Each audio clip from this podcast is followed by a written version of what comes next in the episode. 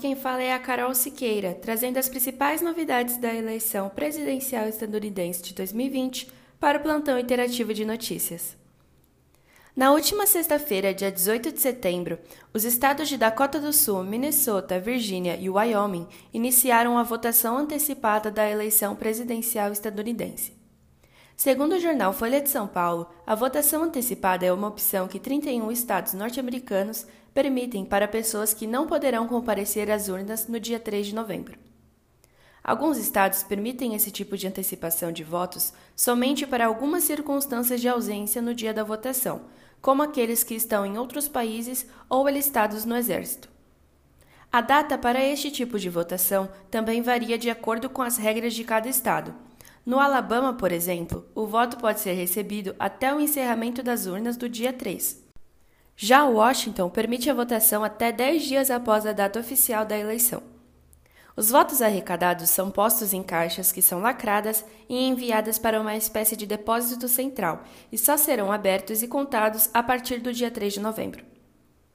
Ainda na sexta-feira, como explicado no último texto publicado no perfil do PIN no Medium, a morte de Ruth Bader Ginsburg abriu portas para que o presidente Donald Trump faça sua nova escolha para a Suprema Corte. Se obtiver sucesso, a Suprema Corte estadunidense terá maioria de seis votos conservadores contra três votos liberais.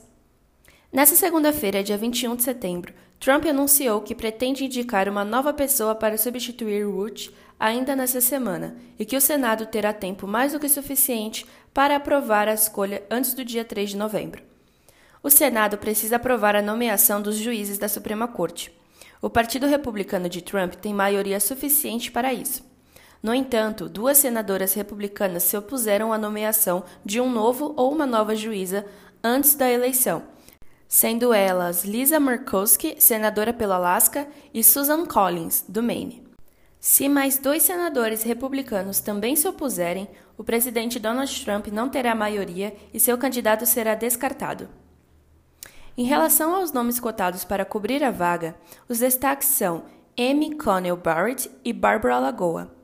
Os democratas estão acusando Mitch McConnell, líder da maioria do Senado, de ser hipócrita, pois em 2016 houve uma situação idêntica, só que com a morte do juiz Anthony Scalia, onde Obama não pôde escolher outro candidato à vaga, com a declaração de McConnell de que seria inadequado um presidente indicar outra pessoa em seu último ano de mandato.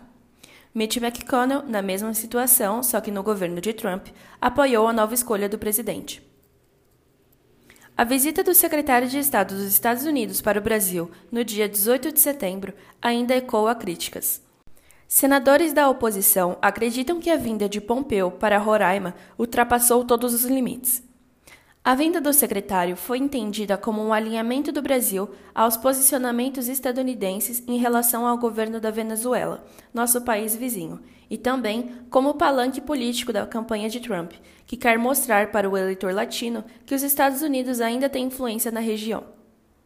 O presidente da Câmara dos Deputados, Rodrigo Maia, disse em nota que o encontro em Boa Vista, há um mês e meio da eleição americana, aspas, não condiz com a boa prática diplomática internacional e afronta as tradições de autonomia e altivez da política externa e de defesa do país. Fecha aspas. No encontro com o ministro Ernesto Araújo, Mike Pompeo afirmou que Nicolás Maduro é um traficante de drogas e sugeriu que ele deveria ser retirado do governo. O Itamaraty disponibilizou uma nota esclarecendo os fatos. Mesmo assim, a comissão do Senado convidou Ernesto a explicar a visita de Pompeu ao nosso país. O convite está marcado para a próxima quinta-feira, às 10 horas da manhã. Bom, gente, por hoje é só. Não esqueçam de seguir o PIN nas redes sociais e aqui no Spotify. Tchau, tchau.